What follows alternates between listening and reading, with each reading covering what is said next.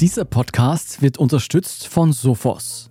Ich bin Scholt Wilhelm, das ist Thema des Tages, der Nachrichtenpodcast vom Standard.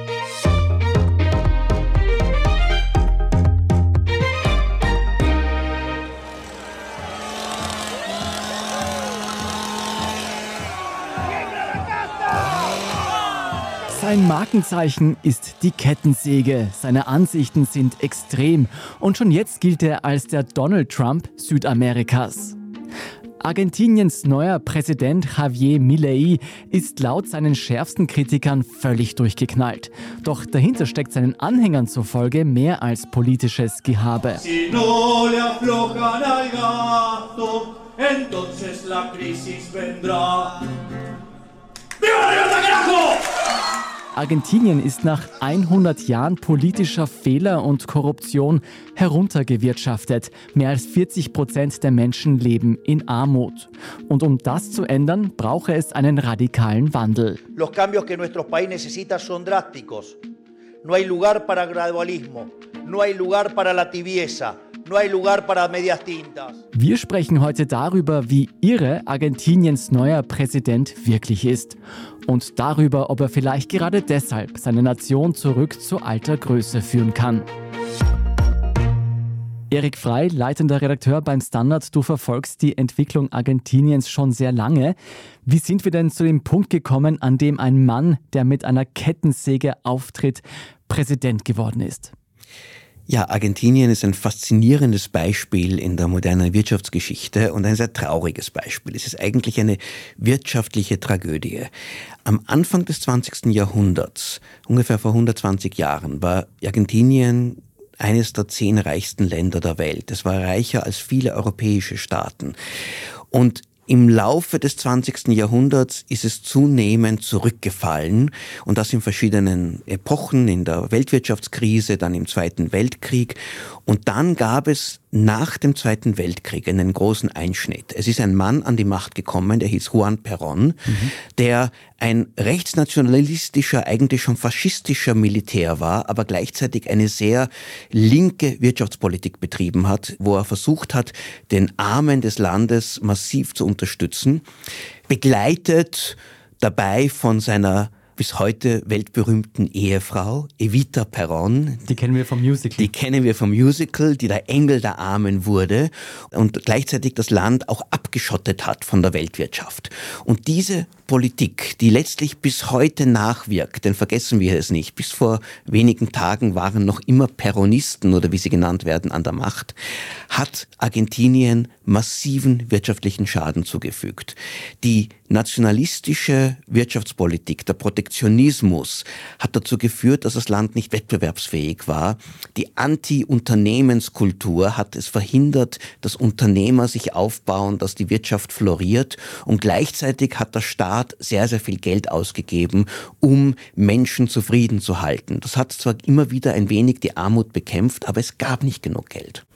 Und was macht ein Staat, der mehr Geld ausgibt, als er hat, auch als er einnehmen kann oder will, weil das Steuersystem nicht funktioniert? Der geht und wirft die Druckerpresse an, wie man das so nennt. Dann sagt er der Zentralbank, die politisch unter seiner Fuchtel steht und sagt, bitte druckt uns das Geld, das wir brauchen. Was passiert, wenn Geld gedruckt wird, für die es keine wirtschaftliche Gegengewicht gibt? Dann entsteht Inflation. Und Argentinien leidet jetzt seit Jahrzehnten unter einer sehr, sehr hohen Inflation, die das Leben auch für sehr viele Menschen, auch diese Mittelschicht, die es gibt, diese zum Teil auch nach Europa ausgerichtete, vor allem in Buenos Aires, in den großen Metropolen, diese Menschen, die darunter schrecklich leiden, weil sie einfach das Geld, das es da gibt, keinen Wert hat oder dauernd an Wert verliert. Argentinien ging durch Zeiten der völligen Hyperinflation, wo das Geld völlig wertlos war. Die letzten Jahre waren die Inflationszahlen zwischen 50 und 80 bis 100 Prozent und zuletzt ging es sogar unter der Schlussphase der Regierung vom Präsidenten Fernandez ging es auch über 100 Prozent hm. hinauf. Also Inflation war das ständige Problem in diesem Land das aber ein Symptom war für die wirtschaftliche Schwäche und für die Unfähigkeit der Politik, sich nach den eigenen Möglichkeiten auszurichten. Dazu kam ein politisch-strukturelles Problem, das Argentinien hat. Es hat ziemlich mächtige Provinzen und die Provinzen aber, die nehmen nicht die eigenen Steuern ein, sondern die kriegen es von der Zentralregierung. Das kennen wir auch ein wenig in Österreich, mhm. der Föderalismus, aber der ist in Argentinien noch viel, viel schlimmer. Und wann immer eine Regierung in Buenos Aires versucht hat, das Budget in Ordnung zu bringen, hatten sie keine Möglichkeit, die sehr spendablen Provinzen irgendwie einzubremsen. Und dadurch hat das nie funktioniert. Dieses Problem der Fiskalpolitik und der wirtschaftlichen, auch der Strukturen, die dann darunter gelitten haben, äh, wurden immer wieder versucht, auf verschiedene Weise zu lösen. Nach Perón, der wurde von den Militärs gestürzt, dann kam es eine Militärregierungen, dann kehrte die Demokratie kurz zurück, dann gab es wieder eine Rückkehr von Juan Perón, der dann sehr bald gestorben ist, dann kam seine zweite Ehefrau, die Witwe Isabella Perón, kam dann an die Macht. Und schließlich im Jahr 1991 hat ein an sich peronistischer Präsident, Carlos Menem, entschieden, er wird von dieser alten linkspopulistischen Politik eine völlige Abkehr machen. Und er hat zwei Dinge gemacht. Er hat das Land für den Außenhandel, für Investitionen geöffnet, hat sich genau in dieser Phase, wo eigentlich die große Globalisierungswelle begann in der Welt, auch gesagt, Argentinien nimmt jetzt daran teil, hat die Zölle gesenkt, hat Auslandsinvestitionen eingeladen, hat das gemacht, was eigentlich konservative oder liberale Ökonomen und auch die Weltbank und der IWF schon sehr lange auch empfohlen haben. Und gleichzeitig hat er dann versucht, die Inflation so zu bekämpfen, indem er die argentinische Währung, den Peso, ganz, ganz fest an den Dollar gekoppelt hat. Mit einem Wechselkurs von 1 zu 1. Das heißt, der Peso war gleich mit dem Dollar und hat versprochen, das wird sich nie wieder ändern. Und das hat viele, viele Jahre eigentlich gut funktioniert bis aber dann im Zuge auch anderen Finanzkrisen, der Asienkrise, dann ging Brasilien, ein wichtiges Nachbarland und ein Handelspartner, in eine Krise, musste abwerten und der Dollar war plötzlich viel zu hoch. Argentinien war an eine Währung gebunden, die nicht seine wichtigste Handelspartner war, hatte plötzlich eine viel zu überbewertete Währung, konnte nicht mehr exportieren und ist in eine Art von Stagnation geschlittert, wo die Wirtschaft nicht mehr gewachsen ist und die Armut dann dadurch auch immer mehr und die Arbeitslosigkeit zugenommen hat. Und dann kam es 2001, 2002 zur Katastrophe. Argentinien hat diesen Währungsfixierung nicht mehr halten können, musste massiv abwerten, die Banken sind kollabiert, das Geld ist ausgegangen, es kam zu einer furchtbaren Verarmung. Innerhalb von wenigen Wochen gab es verschiedenste Präsidenten, die nach und nach gekommen sind und gleich wieder weggegangen sind. Und dann kehrten die traditionellen Peronisten an die Macht. Das war Nestor Kirchner, der wieder eine linkspopulistische, auf Sozialpolitik und auf Nationalismus und Protektionismus ausgerichtete Politik eingeschlagen hat. Argentinien war zu diesem Zeitpunkt schon sehr, sehr hoch verschuldet. Und ein Zeichen davon, ein wichtiger war, dass er gesagt hat, wir zahlen diese Schulden nicht mehr. Und hat sich dadurch auch von den Weltfinanzmärkten, vom Kapitalmarkt abgekoppelt. Irgendwann war er bereit, 30 Prozent statt der 100 Prozent der Schulden zu bezahlen. Viele Gläubiger haben das angenommen. Eine gewisse kleine Gruppe amerikanischer Fundmanager, Fondsmanager hat das abgelehnt. Die gingen vor Gericht. Argentinien wurde verurteilt. Und Argentinien hatte dann noch größere Probleme aber hat trotzdem auch dank steigender Preise für Agrarprodukte, die ja in Argentinien eine sehr, sehr große Rolle spielen, in diesen 2000er Jahren wieder einen gewissen Boden gefunden, aber nie wieder zurückgekehrt zu einer stabilen Struktur. Und diese peronistische Politik, diese linkspopulistische Politik äh, hat dann nach der Weltfinanzkrise 2008 wiederum nicht mehr funktioniert. Das Land ist wieder abgerutscht, das Wirtschaftswachstum ist massiv zurückgegangen. Nestor Kirchner hat sein Präsidentschaftsamt an seine Ehefrau abgegeben, Christina Kirchner Fernandez. Sie wurde dann 2015 abgewählt von einer konservativen Regierung, die versucht hat, wieder die Finanzen in Ordnung zu bringen, das Budgetdefizit zu reduzieren, die Inflation einzubremsen und hat dafür auch einen sehr großen Kredit von dem Internationalen Währungsfonds, vom IWF erhalten. Und der Präsident damals, Mauricio Macri, hat zwar wahrscheinlich die, aus Sicht der internationalen Finanzwelt und sehr vieler Berater und Ökonomen schon den richtigen Ansatz gehabt, hat das aber alles nicht durchsetzen können, hat vor allem die Einsparungen nicht durchsetzen können. Die Finanzmärkte haben Vertrauen verloren. Argentinien, sowohl die Währung als auch alle Schuldenpapiere sind wieder völlig abgerutscht, haben massiv an Wert verloren. Das Land ist in die nächste Krise geschlittert und so kehrten die Peronisten mit einem auch Fernandez genannten Präsidenten und Cristina Fernandez als Vizepräsidentin zurück. Und unter ihnen hat sich alles noch einmal verschlimmert. Hm. Erik, das ist gleichzeitig faszinierend, aber auch wahnsinnig betrübend, wenn man hört, wie ein Land über 120 Jahre immer tiefer in den Abgrund schlittert. Wie ist denn die Situation heute, beziehungsweise wie war die Situation in Argentinien vor der heurigen Wahl 2023? Ja, bei den letzten Wahlen war offenbar die Bereitschaft der Wählerinnen und Wähler zu sagen, so kann es nicht weitergehen. Die Situation in Argentinien ist eine, wo man einerseits eine sehr kleine Oberschicht hat, eine relativ große Armut, auch außerhalb der großen Städte, auch außerhalb von Buenos Aires, und dazwischen eine Mittelschicht, die eine Erinnerung hat, dass es ihnen einmal ganz gut ging und eigentlich immer nur den Abstieg erlebt haben. Und ich glaube, wenn man absteigt, ist das noch viel schlimmer, als wenn man insgesamt von Anfang an vielleicht ärmer ist, aber die Hoffnung hat, dass sich das Leben wieder verbessert. Und deswegen war in diesem Wahlkampf die Stimmung ganz stark gegen die Peronisten und deren Präsidentschaftskandidaten, das war der bisherige Finanzminister, gerichtet. Aber auch die konservative Partei konnte mit ihrer Spitzenkandidatin wenig an Zustimmung gewinnen. Und so trat dieser aus dem Nichts herauskommenden radikale, zum Teil auch rechtsradikale Ökonom auf die Bühne und versprach alles radikal völlig umzustoßen, einen ganz, ganz neuen Beginn zu haben.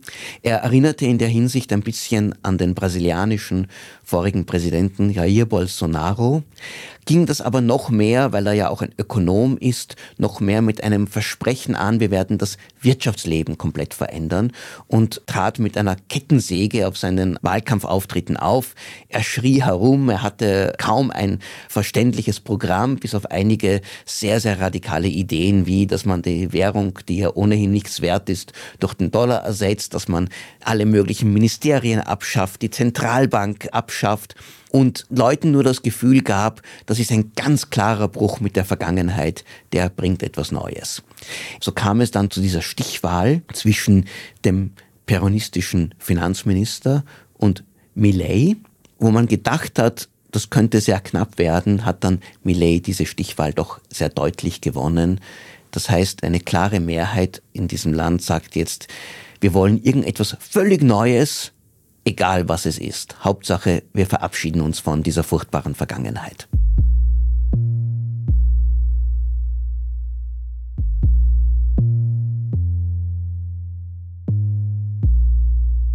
Wir sind gleich zurück.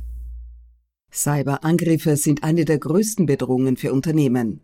Bei einem Angriff steht häufig die Existenz des Unternehmens auf dem Spiel.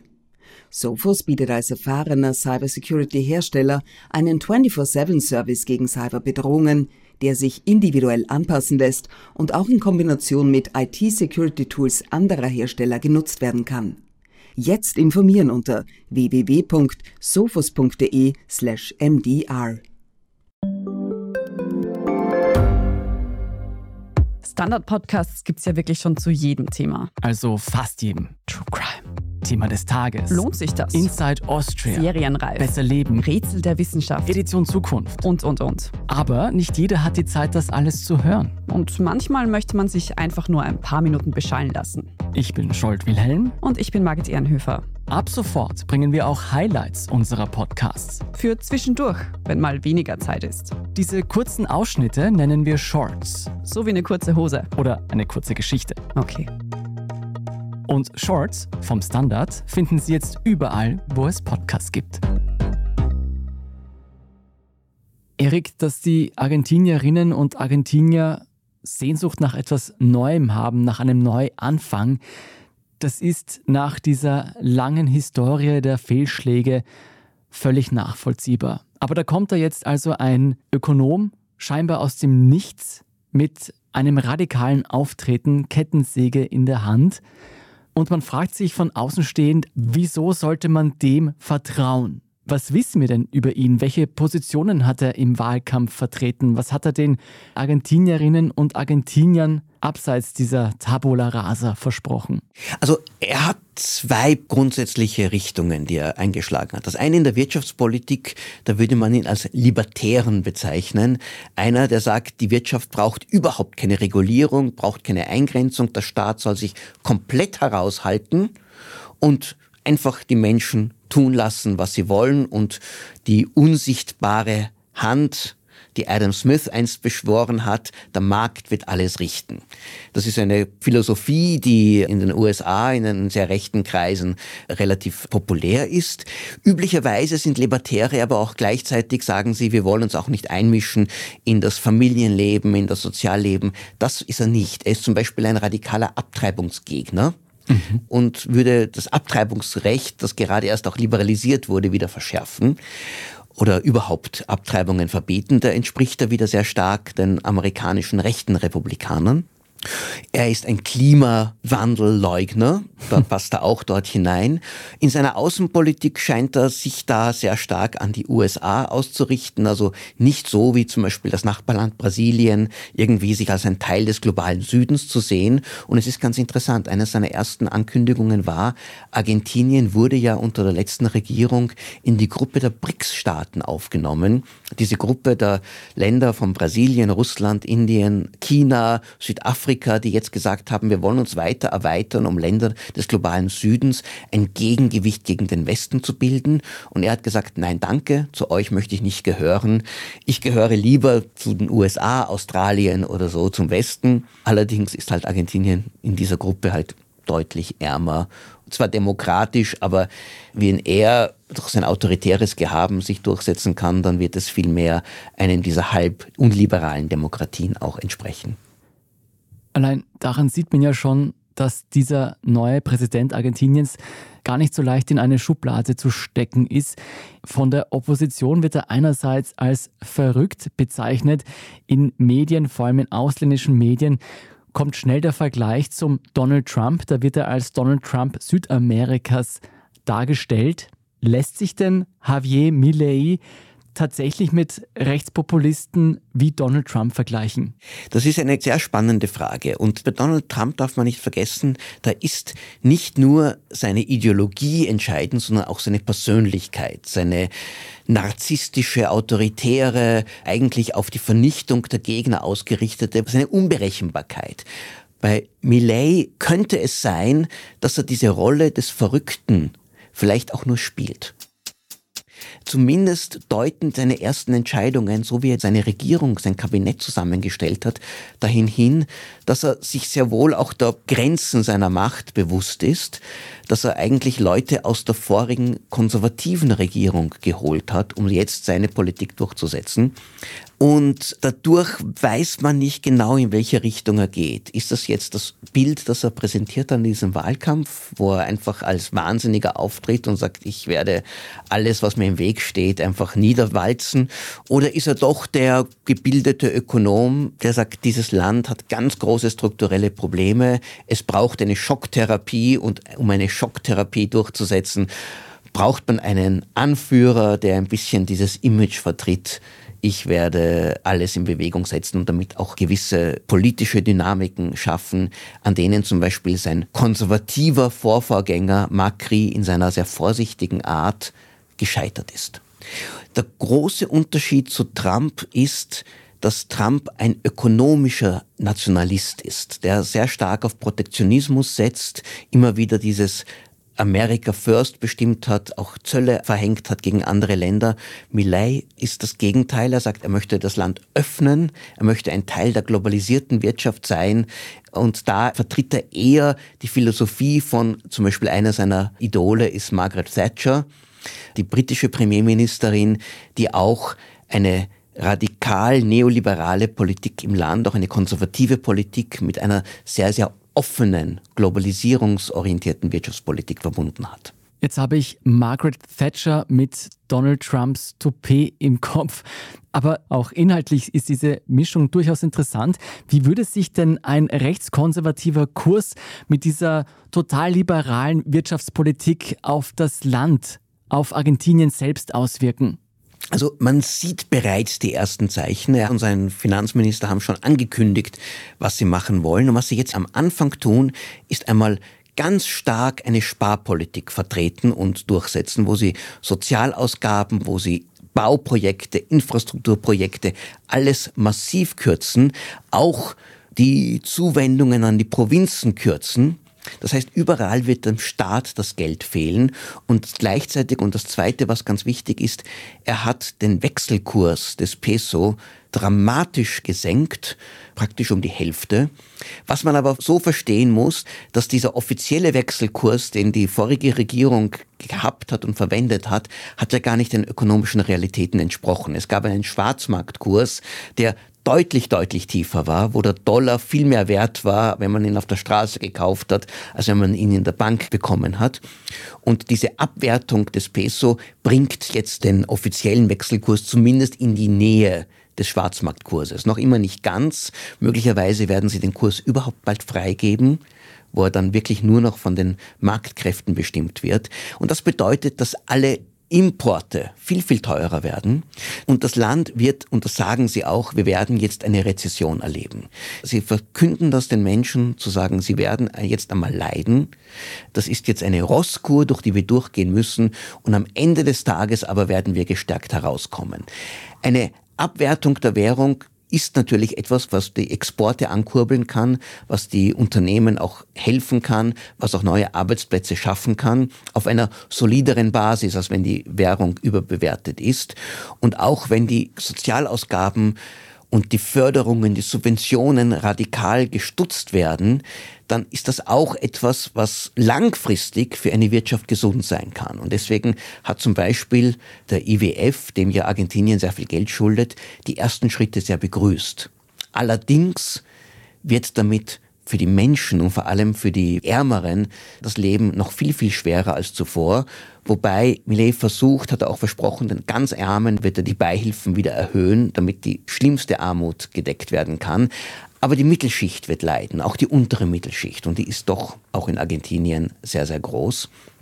Er versucht also eigentlich ein traditionelles, konventionelles Reformprogramm, so wie es eigentlich seit 30 Jahren vom IWF, von der Weltbank, zum Teil auch von der Europäischen Union und der amerikanischen Regierung immer wieder empfohlen wird, um auf diese Weise Argentinien in ein stabileres ökonomisches Fahrwasser zu bringen.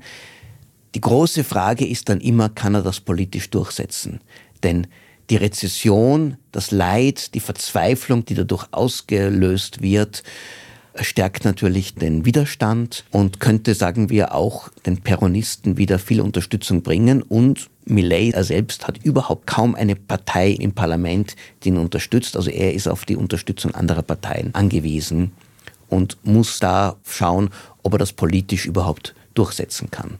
Das heißt, dieser Wandel, den er bringen möchte für Argentinien, wird nicht nur schwierig sein und mit sehr viel Härte und Abstrichen verbunden sein für die Argentinierinnen selbst, sondern auch für ihn dürfte es ziemlich schwer werden, im Parlament sich durchzusetzen. Gibt es denn historisch gesehen Beispiele, wo so eine Schocktherapie, wie du sie vorhin genannt hast, wo so eine Art des extremen Wandels funktioniert hat? Also die besten Beispiele für erfolgreiche ökonomischen Reformen eines völlig erstarrten und dysfunktionalen Systems können wir in den ehemaligen kommunistischen Staaten in Europa sehen. Polen zum Beispiel ist ein solches Land, das damals nach 1989 auch eine Schocktherapie durchgeführt hat, die auch viel wirtschaftliches und dadurch menschliches Leid ausgelöst hat, aber dann Polen relativ bald zu einem der besten wirtschaftlichen Erfolgsmodelle auch in Europa gemacht hat, was letztlich bis heute auch anhält. Und äh, wenn er sich da ein Vorbild nimmt, dann wäre er auf dem richtigen Weg.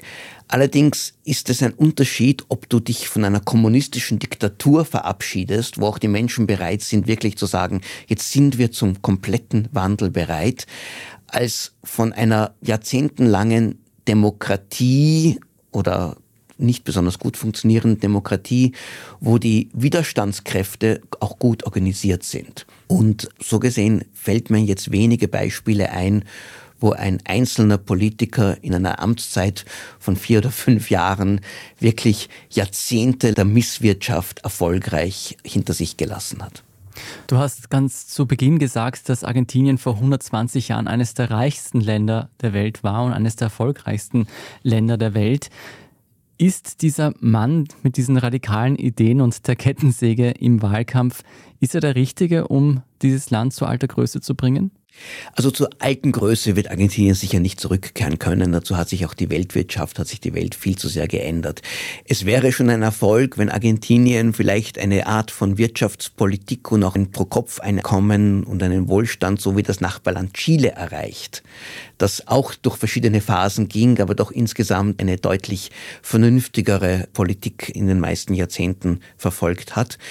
Ob er der richtige Mann ist, daran hätte ich meine Zweifel. Ich würde ihm von seinem Charakter her, von seiner Persönlichkeit, von seinem Auftreten nicht diese langfristige Klugheit zutrauen, die man dafür braucht.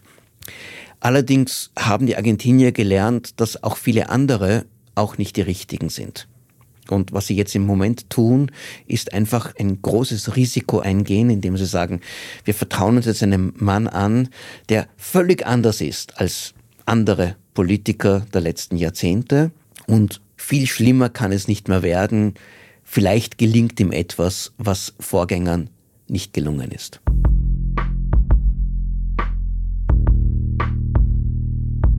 Vielen Dank, Erik Frei. Sehr gerne. Und jetzt geht es gleich weiter mit unserem Meldungsüberblick. Da sprechen wir unter anderem über den Start des neuen Twitter-Konkurrenten Threads in Europa. Wenn Sie uns bis dahin schon mal unterstützen wollen, dann machen Sie das am besten über ein Standard-Abo. Alle Infos dazu finden Sie auf abo.derstandard.at. Und damit Sie keine Folge von Thema des Tages verpassen, dann empfehle ich Ihnen, die Notifications einzustellen bei der Podcast-Plattform Ihrer Wahl. Dann werden Sie informiert, sobald eine neue Folge erschienen ist. Jetzt aber dranbleiben, wir sind gleich zurück. Cyberangriffe sind eine der größten Bedrohungen für Unternehmen. Bei einem Angriff steht häufig die Existenz des Unternehmens auf dem Spiel. Sophos bietet als erfahrener Cybersecurity-Hersteller einen 24-7-Service gegen Cyberbedrohungen, der sich individuell anpassen lässt und auch in Kombination mit IT-Security-Tools anderer Hersteller genutzt werden kann. Jetzt informieren unter www.sophos.de/mdr.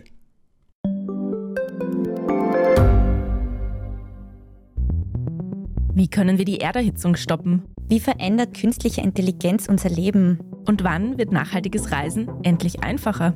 Um diese und viele weitere Themen geht es im Podcast Edition Zukunft und Edition Zukunft Klimafragen. Ich bin Alicia Prager. Und ich bin Julia Beirer. Wir sprechen über Lösungen für das Leben und die Welt von morgen. Jeden Freitag gibt es eine neue Folge, überall, wo es Podcasts gibt.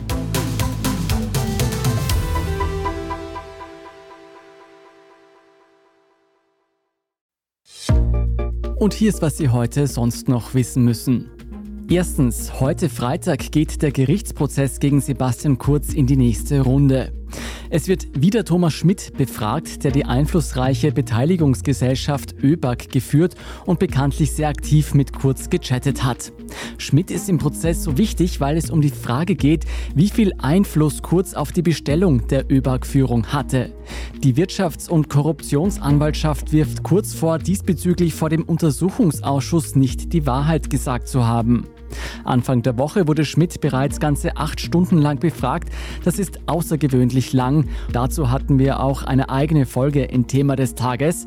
Heute geht es weiter. Als nächstes stehen dann die Ex-Finanzminister Gernot Blümel und Hartwig Löger auf der Liste für den Zeugenstand. Zweitens, dem Wiener Szenegastronomen Martin Ho, der enge Verbindungen zum Ex-Bundeskanzler Sebastian Kurz hat, droht eine Anzeige wegen Betrugs. Die Arbeiterkammer meldet, dass sich dort allein im heurigen Jahr fast 80 Beschäftigte der DOTS-Gruppe gemeldet haben. Ihre Gehälter seien gar nicht, nur teilweise oder zu spät ausgezahlt worden. Es geht um rund 100.000 Euro. Dahinter könnte ein größeres System stecken, denn mehrere Unternehmen in der DOTS-Gruppe, die Martin Ho gehört, sind zuletzt insolvent gegangen. Die Arbeiterkammer vermutet, dass die Gehälter der Angestellten deshalb als eine Art Puffer verwendet wurden und prüft nun eine Betrugsanzeige. Und drittens, seit gestern Donnerstag ist Threads, die neue Plattform des Facebook-Konzerns Meta, auch in Europa verfügbar. Threads funktioniert ähnlich wie X, ehemals Twitter. Man setzt dort also kurze Textmeldungen ab und kann auf die Texte anderer UserInnen reagieren. Das Posten auf Threads ist auch mit den Anmeldedaten von Instagram möglich. Und Postings anschauen kann man ohne jede Anmeldung, was besonders interessant für Nachrichtenkonsumenten ist. Threads gilt als Antwort auf die schwächelnde Performance von X bzw. Twitter, die sich dort seit der Übernahme durch Elon Musk eingestellt hat. Nach ersten Datenschutzbedenken ist Threads jetzt etwas verspätet auch in der EU gestartet. Und zum Schluss habe ich noch einen Hörtipp für Sie. Unser Schwester-Podcast Edition Zukunft blickt auf die vergangene Weltklimakonferenz zurück und sieht sich an, wie historisch das Ergebnis wirklich ist und was es für den Kampf gegen den Klimawandel bedeutet. Edition Zukunft finden Sie überall, wo es Podcasts gibt. Feedback zu Thema des Tages schicken Sie uns gerne an podcast.derstandard.at. Unterstützen können Sie den Standard und auch uns hier beim Podcast über ein Abonnement. Alle Infos dazu finden Sie auf abo.derstandard.at. Ich bin Scholl Wilhelm. Schönes Wochenende, Baba und bis zum nächsten Mal.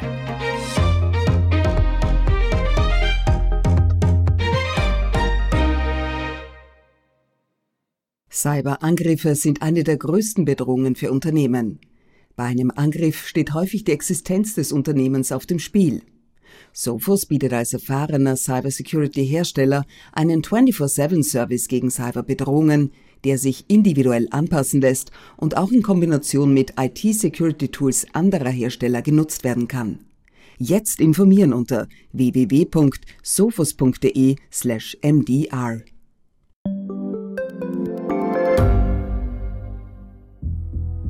Was ich nicht nachvollziehen kann, ist, warum an jedem Unrecht immer ich schuld sein soll. Ein Korruptionsskandal jagt den anderen. Österreich hat in den letzten 30 Jahren viel über Klimaschutz gesprochen, aber zu wenig getan. Die Politik verschläft die Klimakrise. Die Behörden haben alles richtig gemacht. Fehler vergisst man, statt daraus zu lernen. So sind wir nicht. So ist Österreich einfach nicht. Aber wie ist Österreich dann? Das wollen wir bei Inside Austria herausfinden. Wir blicken auf die großen österreichischen Skandale. Von Ibiza bis Ischgl. Wir wollen wissen, wer dafür in der Politik die Verantwortung trägt. Und wir schauen genau hin, wo Österreich über seine Grenzen hinaus mitmischt. Vom Wirecard-Skandal bis zum Ukraine-Krieg. Das ist Inside Austria von Standard und Spiegel. Jeden Samstag eine neue Folge, überall, wo es Podcasts gibt.